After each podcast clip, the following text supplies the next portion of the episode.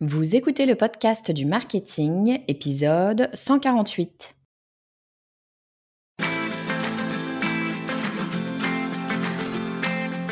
Bonjour et bienvenue. Je suis Estelle Ballot et je suis ravie de vous recevoir sur le podcast du marketing.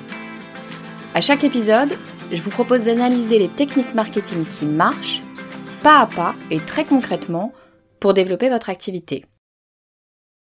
Vous n'avez pas pu passer à côté, on en parle partout et à toutes les sauces. Le Web 3, c'est le nouveau terme super tendance. Sauf que je sais pas vous, mais moi le Web 3, je suis pas totalement sûre de bien comprendre ce que c'est. Et en plus, eh ben, il s'en vient avec tout un tas de copains au non barbares, genre NFT, token, métaverse. Bref, manifestement, c'est un sujet qui fait parler. Ça n'a pas l'air d'être juste une petite mode qui repartira aussi vite qu'elle est venue. Donc ça serait peut-être pas mal de se poser deux minutes pour essayer de comprendre ce que c'est que le Web 3. Et puis tiens, tant qu'à comprendre ce que c'est, moi ce qui m'intéresse vraiment, c'est de savoir en quoi ça va m'impacter en tant qu'entrepreneur ou en tant que marketeur. Qu'est-ce que ça va changer dans mon business et surtout, est-ce que ça peut me servir? Bon, alors vous l'avez compris, c'est pas moi qui vais vous donner les réponses à ces questions. Je commence à peine à découvrir de quoi on est en train de parler. Alors j'ai fait appel à une pro du Web 3, j'ai nommé Flavie Prévost, que vous connaissez sûrement de son très bon podcast Le Board. Si ce n'est pas le cas, foncez l'écouter. On a d'ailleurs fait toute une série ensemble sur le persona. Je vous mettrai le lien en commentaire si vous voulez creuser le sujet. Mais aujourd'hui, notre sujet, c'est donc le Web3 et Flavie en connaît un rayon parce qu'en plus du board, elle fait partie d'un collectif de freelance qui s'appelle Fleet et qui est justement spécialisé en Web3. Alors, je lui ai demandé de venir tout nous expliquer et comme elle sait que j'aime les choses concrètes, Flavie nous a fait un super cadeau pour qu'on comprenne bien de quoi elle nous parle. Elle nous a créé rien que pour nous des NFT. Je dis nous parce que je vais pas vous mentir, hein, je suis direct allée m'en télécharger un. Bref, il y en a 50, enfin 49 du coup maintenant. Ils sont gratuits et c'est juste cadeau comme ça pour vous, histoire d'avoir votre premier NFT. Pour le télécharger, il vous suffit d'aller sur le podcast du marketing.com slash NFT. Et je vous propose d'accueillir tout de suite Flavie Prévost. Bonjour Flavie et bienvenue sur le podcast du marketing. Salut Estelle, merci pour l'invitation. Bon alors je pense qu'une grande partie des auditeurs et auditrices du podcast du marketing te connaissent euh, déjà Flavie notamment euh, via ton podcast Le Board, mais tu vas nous dire euh, dans quelques secondes, tu vas nous en dire un petit peu plus sur le board et puis aussi peut-être sur, sur ce que tu fais à côté. mais ce dont on va parler aujourd'hui, c'est d'un sujet... Alors, J'aime bien dire hein, que je, j'invite un expert ou une experte quand je ne maîtrise pas un sujet. Là, c'est pas que je ne maîtrise pas le sujet, Flavie, c'est que vraiment je n'y connais, mais alors rien du tout. C'est pour ça que je voulais absolument en discuter avec toi. C'est un sujet qui m'intrigue énormément et puis surtout c'est un sujet, euh, et tu vas me dire si tu es d'accord avec ça, mais je pense que c'est un sujet qui va rester avec nous euh, pour euh, les mois, les années à venir. ce sujet, c'est le Web 3. Flavie, avant qu'on rentre dans le vif du sujet justement, est-ce que tu peux nous dire qui tu es et ce que tu fais? Eh ben, avec plaisir. Alors, euh, moi, je suis une ancienne euh, cadre dirigeante en grand groupe. Euh, et puis, il y a peu de temps, je me suis reconvertie d'abord dans le podcast. C'est comme ça qu'on s'est connus. Parce que moi, je suis host du podcast Le Board Entreprendre bien entouré. Donc, un podcast assez généraliste pour aider les solopreneurs, ben, tu vois, à, à passer à l'échelle et à bien vivre de leur indépendance. voilà. Mais c'est pas pour ça que je suis là aujourd'hui. Parce que je suis aussi euh, bah, solopreneur moi-même et je, suis maintenant solopreneur dans le domaine du Web 3 parce que j'ai rencontré euh, Marie qui a créé le collectif Fleet, un collectif des freelances du Web 3. Ce sujet me passionne et depuis je fais des missions dans cet univers et en fait chez Fleet on aide les euh, freelances ou les entrepreneurs à comprendre ce qu'est le Web 3, quelles sont les opportunités, comment on fait pour se former, pour s'engager en toute sécurité aussi dans ce domaine-là. Donc, euh, super intéressant. Donc, le Web 3, mais côté business, hein, je ne vais pas vous parler de, spéculation, crypto-monnaie, etc. Vous inquiétez pas, ça va être quand même un objectif assez, euh, assez business. Bon alors c'est super Flavie parce que c'est ce que je te disais tout à l'heure, moi franchement j'y connais rien et mon petit doigt me dit que je suis pas la seule et que beaucoup de nos auditeurs, de nos auditrices euh, aujourd'hui sont dans le même cas que moi, ils ont entendu ces termes sans trop vraiment euh, savoir quoi euh, mettre derrière. Et du coup c'est un petit peu, c'est parfois un petit peu impressionnant. Et puis outre le principe du Web 3, enfin la vraie question c'est surtout pour nous entrepreneurs, marketeurs, qu'est-ce que ça veut dire, quel est l'intérêt? Alors pour commencer Flavie, est-ce que tu peux nous dire, toi déjà, qu'est-ce que c'est donc que le Web 3 avec plaisir. Alors d'ailleurs, tu as le droit de me reprendre et euh, tes auditeurs auditrices aussi. Euh, vous pouvez me retrouver sur LinkedIn si jamais j'explique mal un truc ou si j'emploie trop de sigles, mais normalement non, parce que je veux vous rassurer, on a tous commencé avec zéro connaissance sur le sujet. C'est encore hyper récent ça fait peut-être, euh, allez, 3-4 ans, 4-5 ans. aux US, c'est déjà beaucoup plus connu qu'en France.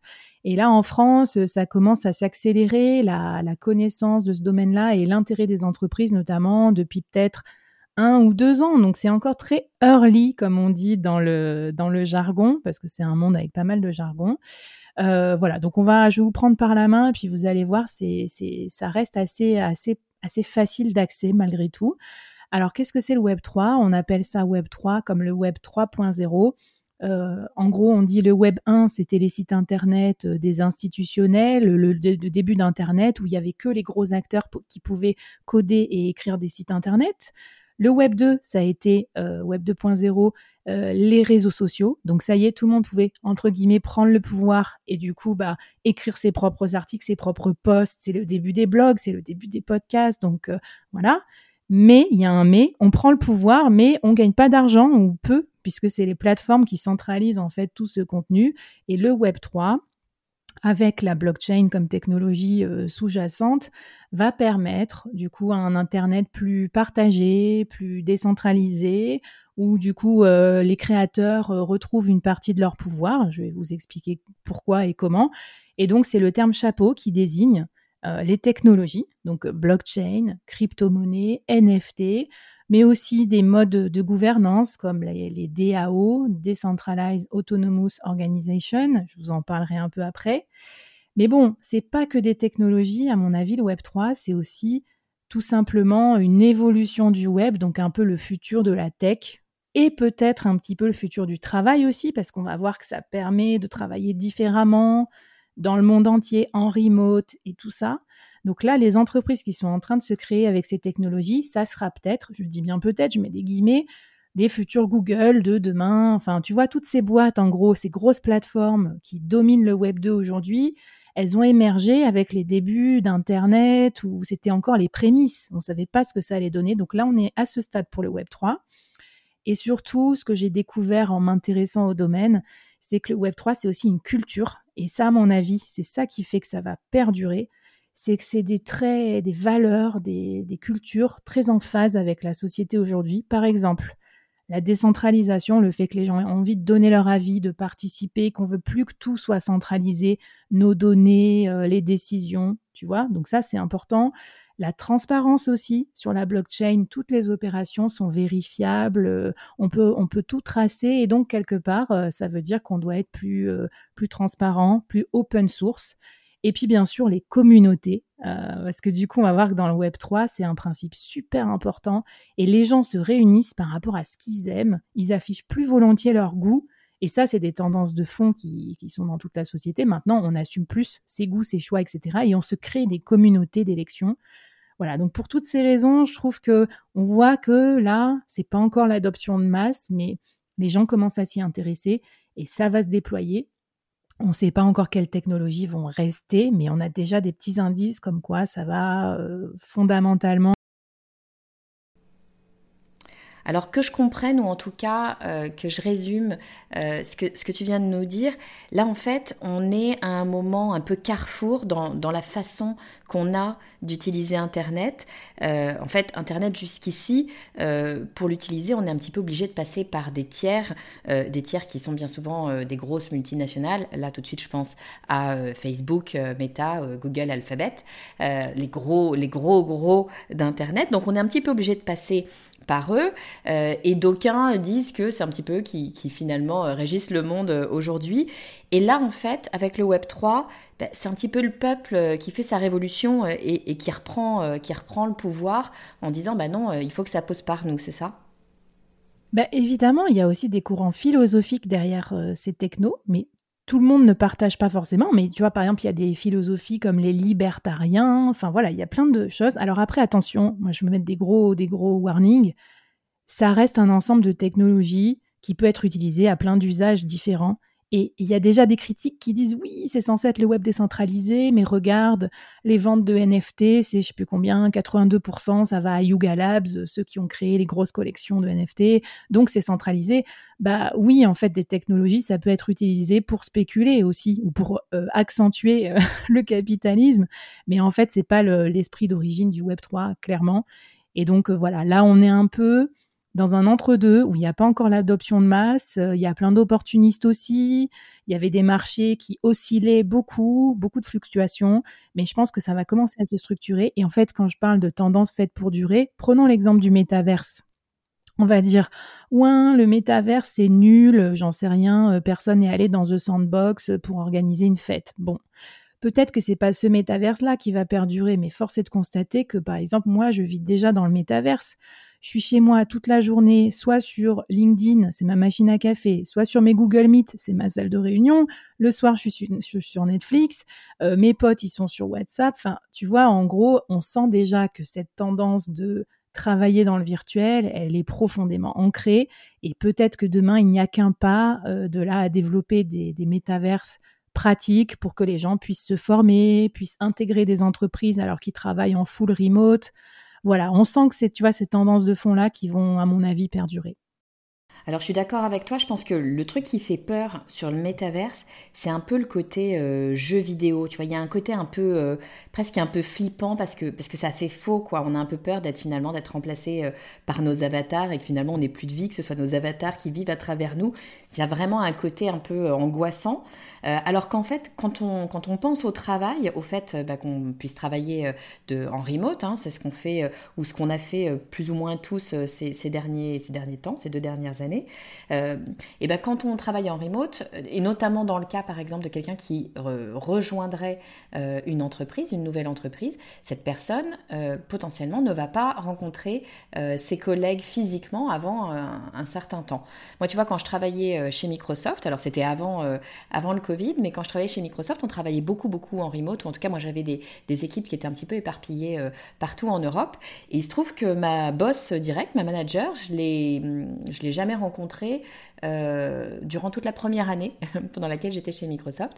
Et alors pour une raison très bizarre, euh, on, je l'avais jamais vue, c'est-à-dire qu'on mettait jamais la caméra, je sais pas pourquoi, on la mettait pas, on, se parlait euh, tous les jours, hein, mais on mettait pas la caméra, ce qui fait que je m'étais imaginé une, tu vois, une personne, tu te fais une, une figure mentale de, la personne qui n'était absolument pas euh, la personne, en tout cas qui lui ressemblait pas du tout, mais vraiment pas du tout. Donc c'était assez, assez rigolo quand on s'est rencontrés, mais ce que je veux dire par là, c'est que finalement, euh, quand tu utilises le métaverse, eh ben, ça peut te permettre de changer un peu la donne, notamment, tu vois, dans ce cas euh, d'une personne qui rejoindrait une entreprise.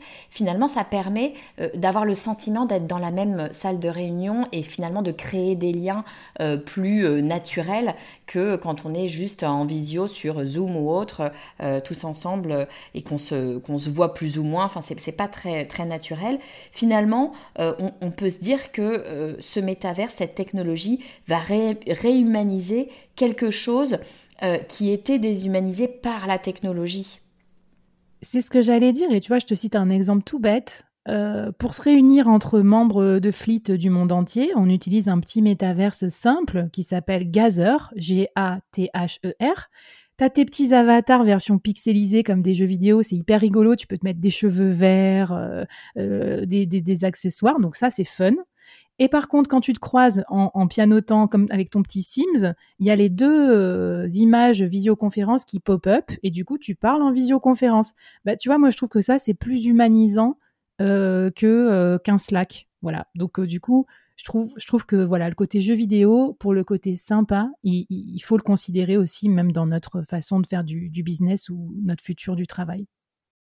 Et puis j'imagine que ça va se développer. Tu vois, je, peux imaginer que dans le futur, on aura peut-être tous notre casque de réalité virtuelle et, du coup, eh ben, euh, dans la réunion, on aura la gestuelle euh, des personnes, le langage corporel. On sait à quel point c'est important le langage corporel. Donc, en fait, ça, ça, va changer les choses, ça va permettre de mieux comprendre, de mieux comprendre les autres, j'imagine. Voilà. Et puis, en tout cas, il y a plein de technologies. Peut-être que c'est pas les métavers qui vont vous intéresser. Peut-être que c'est plutôt les NFT.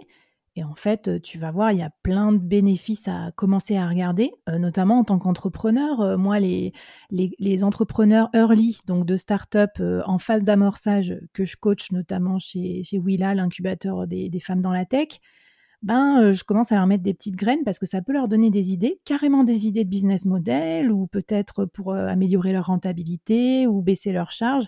Il y a déjà des choses qui pourraient être utiles dans le Web3 dès aujourd'hui. Alors Flavie, euh, moi c'est ça qui m'intéresse. Je, suis entrepreneur, je vois ce truc du Web 3 euh, qui me fonce dessus. Ma question, ce que je veux savoir, c'est en quoi ça peut euh, avoir un intérêt pour moi, comment je peux l'utiliser dans ma boîte, est-ce que ça peut me permettre de créer de la croissance par exemple? Alors, je vais essayer de te donner des exemples récents que j'ai eus. Euh, moi, j'ai l'avantage, c'est que je discute avec plein de monde qui justement est curieux. Donc, c'est normal d'être curieux et de se dire est-ce que ça va vraiment me servir ou pas?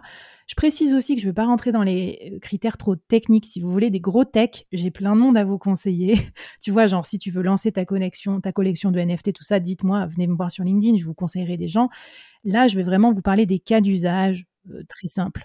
Alors, déjà, je pense que pour les entrepreneurs, euh, on est souvent à la recherche de relais de croissance, tu vois, c'est-à-dire en gros un nouveau produit, un nouveau marché. Et bien typiquement, dans le Web 3, tu peux avoir des nouveaux marchés qui s'ouvrent à toi. Je prends l'exemple typique de la très très grosse boîte. Par exemple, Gucci, ils vont vendre des casquettes ou des t-shirts sur League of Legends, donc le jeu vidéo. C'est des skins, donc pour habiller les avatars des joueurs. Ça a l'air de rien, mais je crois que ça leur a apporté des milliards. J'ai plus les chiffres, mais c'est énorme. Donc, euh, c'est complètement un nouveau produit, un nouveau revenu. Et euh, figure-toi que les, joueurs de League of Legends, ils ont d'abord fait un achat euh, virtuel dans leur vie avant un achat physique, parce qu'ils ont 12-13 ans, ils n'ont pas encore utilisé de carte bleue pour aller dans un magasin, mais ils ont déjà habillé leur avatar. Donc ça, c'est un exemple un peu haut de gamme, luxe, dont on entend souvent parler. Mais il y a aussi des exemples plus proches. Par exemple, tu pourrais utiliser les NFT comme un peu une sorte de crowdfunding. Mettons que tu vas lancer ton produit bientôt. Euh, j'ai une copine qui fait ça, qui lance une, marque de chemise euh, équitable euh, pour les femmes, les, les, femmes entrepreneurs et tout ça. Je lui dis, tu devrais lancer des NFT parce que tu dis, je vends, mettons, 100 NFT à 100 euros. D'accord? Vous participez à la création, je vous partage l'envers du décor, etc. Et pourquoi c'est mieux qu'un crowdfunding? C'est que derrière, les gens qui ont ton NFT, ben euh, déjà ils font partie du club, tu sais qui c'est, tu peux leur donner un accès privilégié à certaines choses, comme par exemple à un club ou à une communauté. Euh, et puis si ton produit euh, marche bien, se développe et tout ça, ils pourront revendre en plus leur NFT à d'autres, ils pourront passer le mot en fait, et du coup ça va créer un effet de communauté. Donc voilà, c'est juste une façon plus moderne de faire du crowdfunding et je trouve super intéressante et tu n'as même pas besoin d'être, euh, de faire un truc 3D ou quoi. Un NFT, ça peut être un JPEG, ça peut être un bout de film de toi en train de coudre la chemise. Ça peut être une chemise divisée en 100 petits euh, carreaux. Euh, voilà, donc en fait, faut pas se, se, focaliser sur les aspects techniques, il faut penser à quelle peut être l'utilité pour ton business. Mais alors, tu vois là justement cet exemple. moi, quand tu, quand tu prends le crowdfunding, euh, moi je me dis que ben, je vais avoir euh, euh, les contacts des personnes qui ont participé pour pouvoir leur envoyer, tu sais, la, petite récompense en général qu'on propose en échange de la participation de la personne. Là, ce que tu me dis, c'est que ça va permettre d'identifier, d'une part, de l'identifier réellement cette personne et de lui permettre à cette personne de revendre dans le futur son token, donc sa participation, sur un autre marché, c'est ça? Alors, il y a plusieurs formes de NFT. Tu peux décider ça, c'est-à-dire par exemple, tu fixes un pourcentage de royalties, qui fait qu'à chaque fois que le NFT est revendu, tu touches, mettons, 5% de royalties, toi, le créateur. Mine de rien, ça peut aller vite, hein 5% par-ci par-là, 5 euros, 5 euros, 5 euros à chaque fois qu'il est revendu, tu vois, pour un NFT à 100 euros, ça peut être cool. Ou alors, au contraire, tu peux décider qu'il est incessible, qu'il est personnel. Et que du coup les gens ne peuvent pas spéculer. Ce qui peut être intéressant aussi si tu fais un club privé des décideurs de la tech, mettons, t'as pas envie qu'on se refourgue le NFT et tu sais plus qui c'est qui, a le NFT. Donc, si tu veux, comme cette technologie, elle est, elle est quand même pratique pour servir soit de contrôle d'accès, euh, soit de moyens de communiquer. Par exemple, tu as des nouveaux outils de communauté comme Discord, où en fait, tu as un outil qui te permet d'accès, de donner l'accès à certains canaux de conversation uniquement aux détenteurs de tes NFT. Ça, c'est cool, parce que du coup, c'est pas à toi de, d'envoyer par mail un mot de passe euh, avec tous les problèmes de sécurité que ça peut représenter, ou même la gestion. Euh, et d'ailleurs, j'ai un cas peut-être qui pourrait t'intéresser, toi, Estelle, ou alors ceux qui nous écoutent. Imagine que tu fais des formations en ligne. Euh, c'est quand même un peu la galère des mots de passe. Euh, je sais pas, tu le vends euh, à Flavie. Flavie, elle donne son mot de passe pour la formation en ligne à 10 personnes. C'est quand même du manque à gagner peut-être pour toi en tant que formateur. Tu as mis du temps, du boulot, de la sueur et tout.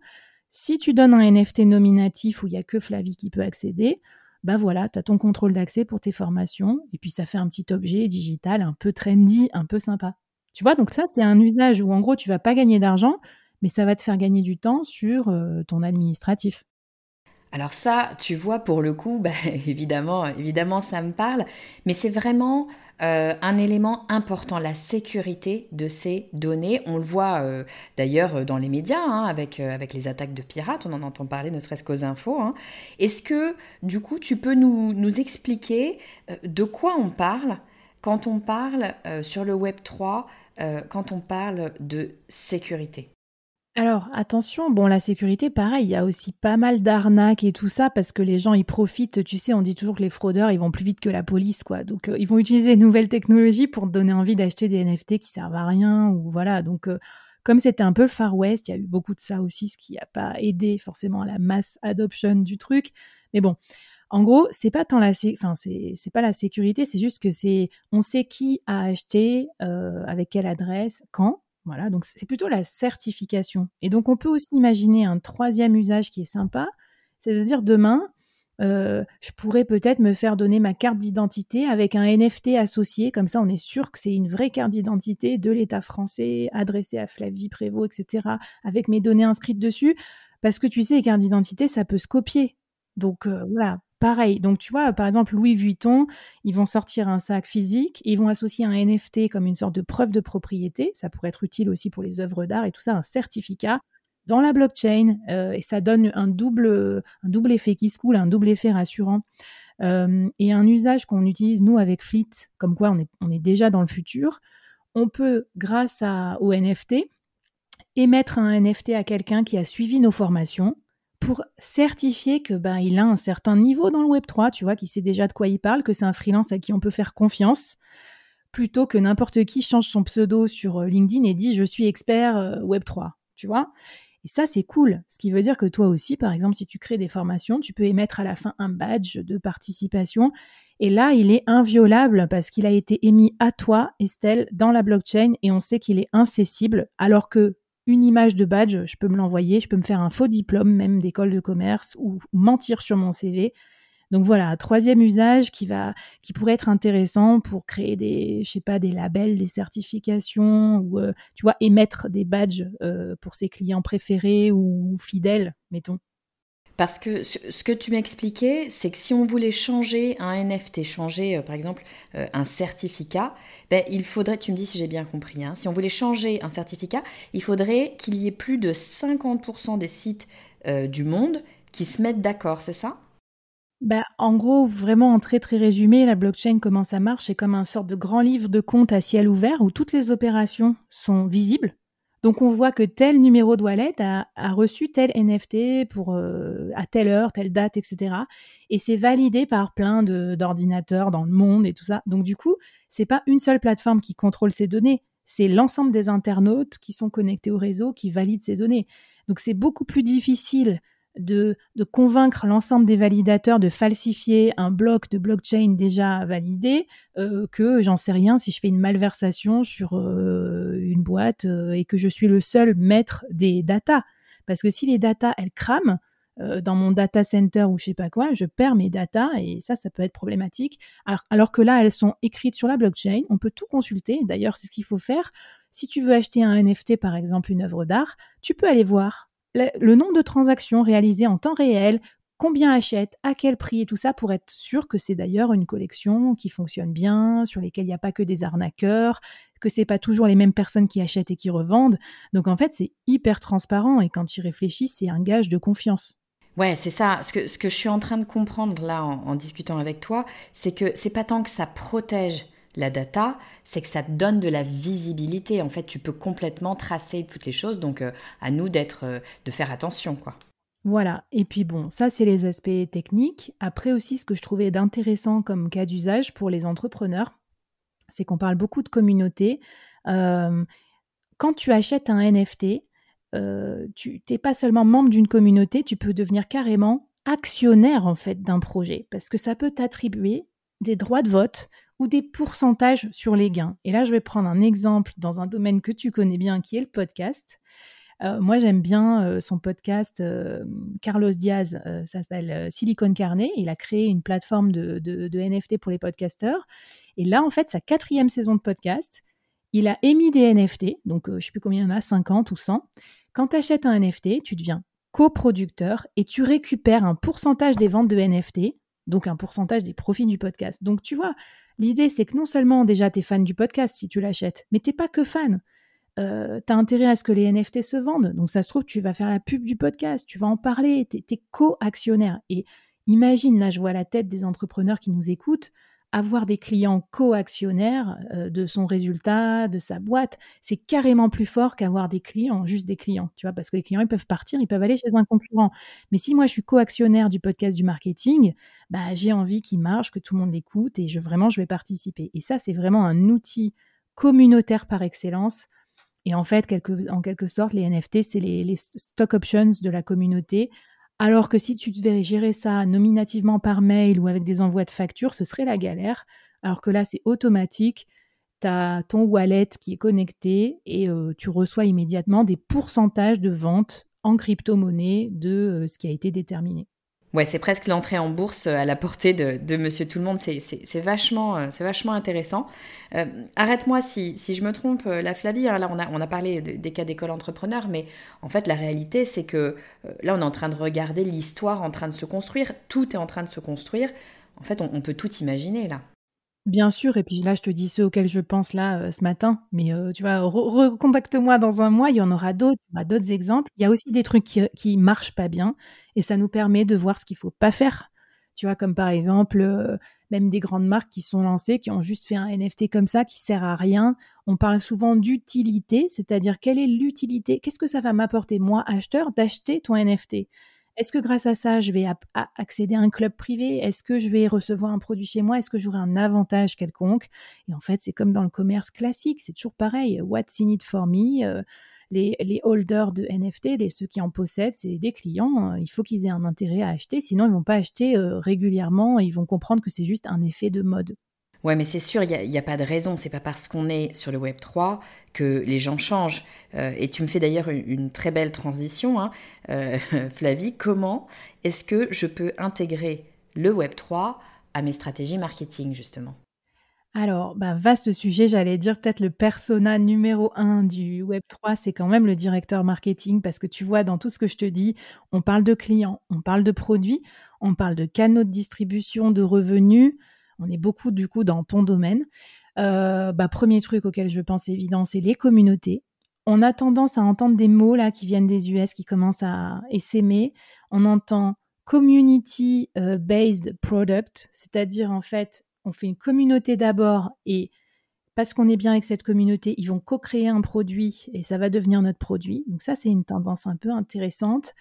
Deuxième idée, community-led growth, donc c'est-à-dire la croissance euh, euh, amenée non pas par les ventes, euh, mais par la communauté. Et alors là, il y a plein d'exemples de boîtes super bien qui fonctionnent comme ça. Notion, tu vois, c'est-à-dire ils ont tellement un espace où tout le monde utilise Notion pour faire ses propres templates, ses propres trucs. Et en fait, ils ont aider les créateurs à développer beaucoup d'univers autour de Notion. Et grâce à ces créateurs qui utilisent Notion et qui vendent leur template sur Notion, hein, donc ils y gagnent aussi, bah, tout le monde a envie d'utiliser Notion. Ça, c'est un très bon exemple. Un deuxième exemple, c'est Figma. C'est un outil pour les designers où en fait ils ont passé beaucoup de temps dans leur quotidien de designer et c'est les designers qui deviennent les ambassadeurs du produit. Donc ça c'est le, must parce que du coup ça te coûte moins cher en coût d'acquisition, tu n'as plus besoin de faire de pub. En gros c'est transformer sa communauté en ambassadeur. Donc voilà, on peut le faire avec des NFT, on peut le faire avec tous les, les outils du Web 3. Euh... Ouais, ce que tu dis, parce que j'essaie de raccrocher avec le Web 3, euh, tu nous parles de communauté d'ambassadeurs, mais enfin bon, on n'a pas attendu le Web 3 pour avoir euh, des ambassadeurs. Euh, si je comprends bien, en fait, le Web 3, c'est surtout qu'il nous facilite la vie finalement. Il facilite la vie énormément, c'est sûr. Tu as raison de dire qu'on n'avait pas attendu ça, sauf que là, c'est vraiment euh, exacerbé et qu'en fait, euh, dans le, dans le, dans aussi dans le Web 3, il y a vraiment un aspect communautaire, c'est-à-dire quand tu affiches un PFP, c'est-à-dire une sorte de photo de profil avec un certain avatar, c'est pour dire que tu appartiens à cette tribu, tu vois, c'est très très fort. C'est pour ça que tu vois les singes là, les board apes par exemple. Et donc en fait, ça, ça, tu vas jusqu'à dire je suis comme ça ou je suis de telle communauté, tu la revendiques. Donc tu vois, pour aller encore plus loin, ça veut dire que vraiment la communauté sera la brique de base euh, aussi des segmentations des marketeurs. Et demain, admettons que les gens se connectent au site internet de leur marque préférée, non pas avec leur adresse Gmail, mais avec leur wallet. C'est ce qu'on appelle le wallet connect. Ça voudra dire que demain, il saura reconnaître que moi, Flavie, j'ai le NFT euh, de Carlos, j'ai le NFT de Monoprix, j'ai le NFT de Decathlon. Donc pour les marketeurs, ça va leur permettre de faire une segmentation différente et, beaucoup plus intéressante. Ça me dira pas juste quel âge j'ai, euh, où j'habite et tu sais tous les trucs scrapés sur les sites, les cookies et tout. D'ailleurs, on n'est pas ravi de consentir à chaque fois. Non, là, c'est vraiment mes choix de cœur avec les marques que j'aime, affinitaires. Donc tu vois, j'imagine dans la tête d'un marketeur, euh, ça doit être génial de connaître tout ça, tu vois, euh, comme, comme données émotionnelles aussi sur son client. Mais alors tu vois là ce que tu me dis, euh, là je comprends du point de vue du marketeur, mais ça me surprend euh, du point de vue de l'utilisateur. Euh, en ce moment, le sens de l'histoire, actuellement, je me, mets du côté de, l'utilisateur, hein. le sens de l'histoire, c'est de se dire que bah, je veux pas des cookies parce que je veux pas que bah, on sache finalement ce que je fais, que des entreprises tierces connaissent mes activités. Là, ce que tu me dis, c'est que quand j'aurai ma carte de fidélité euh, Monoprix, euh, Decathlon et puis euh, par exemple Carrefour, eh bien tout le monde verra ce que je fais. Du coup, là, je donne ma vie privée sur un plateau, non? Alors, normalement non, parce que le principe aussi, c'est dans l'anonymisation ou le pseudonyme, c'est-à-dire que un des principes clés du Web 3, c'est que c'est un numéro de wallet. Donc c'est pas forcément tu peux avoir plusieurs wallets déjà, pas et puis c'est pas Flavie Prévost, tu vois, c'est c'est ça qui est un peu compliqué à, à comprendre, mais et puis je pense que demain tu pourras choisir euh, toujours, tu vois, dans les dans les consents, etc. à qui tu donnes les infos. Mais ce que je voulais te dire par l'aspect communautaire, c'est que généralement, comme c'est des communautés de cœur, alors j'ai peut-être pas pris le bon exemple, j'en sais rien avec Monoprix, mais euh, tu vois, c'est des, choix que tu revendiques volontiers parce que c'est des, marques que tu, que tu kiffes en fait, tu vois. Et donc moi, par exemple, supporter certains créateurs, euh, je le revendiquerais bien volontiers et je préférerais qu'on me fasse une expérience personnalisée par rapport à ça que un truc lambda. Euh, mais bon, là, je maîtrise pas encore à 1000% le CRM du futur, tout simplement parce que je pense qu'il n'existe pas. Je suis en train de chercher des trucs là-dessus. Mais s'il y a des experts dans la salle, je veux, carrément bien en discuter. Parce qu'en tout cas, tu as raison de dire que ça ouvre un champ des possibles, à la fois enthousiasmant, mais aussi inquiétant. Et euh, à mon avis, dans la tech, il faut pas se leurrer il y a toujours des deux côtés, il y a toujours les deux faces de la médaille, et c'est pas parce qu'il y a une partie inquiétante qu'il faut pas s'y intéresser et le balayer d'une de revers de main en disant ouais moi ça me saoule tout ça. Et si tu veux les, jeunes générations aussi, je crois, les Gen Z, ils ont ils sont beaucoup plus acheteurs de crypto-monnaies, ils ont déjà beaucoup d'objets digitaux. Donc en fait, faut aussi s'imaginer que dans 20 ans, quand ceux-là ils auront grandi, ça aura peut-être changé la, la vision client aussi qu'ils ont et la connaissance client qu'on peut avoir sur eux. Ouais, je te rejoins complètement. En fait, euh, qu'on soit pour ou, qu'on soit contre, euh, c'est plus vraiment la question. Euh, littéralement, on n'a plus le choix. Les Gen Z, eux, bah, ils y sont déjà dans le Web 3. Ça fait déjà partie de leur quotidien. donc, on a tout intérêt, à minima, à regarder ce qui se passe pour, pour continuer à les comprendre finalement. qu'on soit pour ou qu'on soit contre, bah, finalement, c'est plus la question. Ce que j'allais dire, le marketeur, dans mon esprit, il est assez réaliste aussi, il a des objectifs et il se dit: «Bon, est-ce que je vais faire telle ou telle action pour atteindre tel et tel objectif?» Par exemple, le Web3, ça ouvre des nouveaux espaces pour communiquer sur sa marque. Après, t'y vas, t'y vas pas, c'est ton choix. Mais par exemple, le métaverse. Carrefour va dans le métaverse. On peut critiquer, on peut dire ce qu'il veut, mais c'est un nouvel espace. C'est un nouvel espace où il y a peu d'entrants encore, peu de concurrence, où il y a tout à imaginer pour représenter la marque. Donc, euh, est-ce que je vais être une marque comme ci, comme ça Quels vont être mes attributs? Comment je vais me représenter visuellement? Je vais faire de la création 3D Je vais proposer des expériences Moi, je trouve que c'est quand même un nouveau territoire qui qui s'étudie en tant que marketeur, tu vois? Et ça permet du coup de faire vivre ton branding et, ton message euh, dans d'autres univers et sous de nouvelles formes. Complètement, de toute façon, euh, ça mérite euh, qu'on s'y arrête pour savoir euh, si ça nous intéresse ou pas, mais en tout cas qu'on le comprenne pour que parce que s'il y a un endroit sur lequel on peut communiquer, de toute façon qu'on le veuille ou non, il y a des marques qui le feront, qui communiqueront dessus.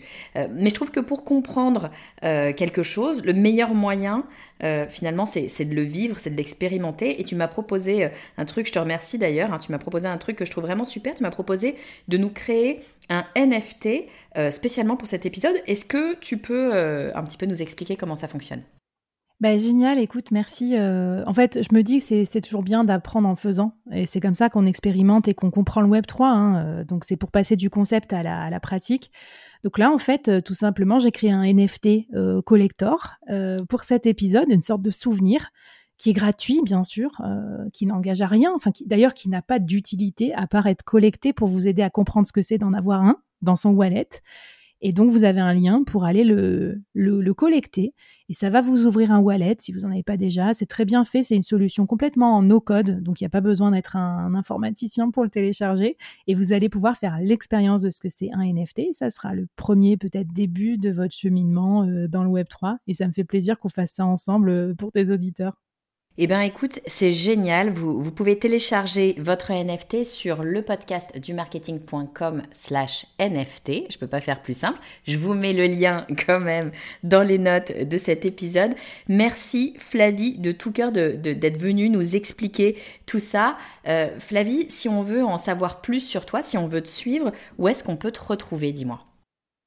Eh bien, venez me voir sur LinkedIn, Flavie Prévost. Je parle euh, de, d'entrepreneuriat, de podcast euh, et bien sûr de Web3. Donc, euh, franchement, soyez les bienvenus et c'est assez vulgarisé parce que moi aussi j'apprends en même temps que vous. Donc, si vous avez des questions, ou envoyez-moi un petit message aussi quand vous avez écouté l'épisode.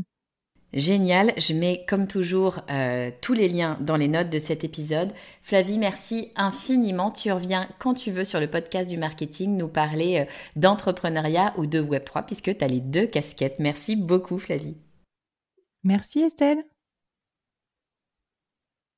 J'espère que cet épisode vous a plu et que les choses sont maintenant plus claires pour vous sur ce que c'est que le Web3 pourquoi est-ce qu'il est essentiel de prendre le train en marche dès maintenant et comment vous allez pouvoir l'utiliser dans votre business. Bon, et puis si vous êtes comme moi et que vous aviez toujours rêvé d'avoir votre propre NFT histoire de vraiment bien comprendre de quoi on parle, eh bien foncez téléchargez l'un des 50 NFT que Flavie a créé rien que pour vous. C'est gratuit et c'est sur le podcast du marketing.com slash NFT. Si vous avez aimé cet épisode et que ça n'est pas déjà fait, pensez à vous abonner au podcast sur la plateforme que vous écoutez. Ça vous permettra d'être notifié à la sortie d'un nouvel épisode. Et encore mieux, je vous invite à rejoindre les plus de 8000 personnes qui reçoivent déjà ma newsletter. Vous aurez un avant-goût de l'épisode de la semaine, mais aussi mes bons plans, un accès libre à tous mes cadeaux bonus et des invitations exclusives aux événements auxquels je participe en ligne ou en présentiel. Pour nous rejoindre, il vous suffit d'aller sur le podcast du marketing.com slash newsletter. Je vous mets le lien, bien sûr, en commentaire. Je vous dis à très vite.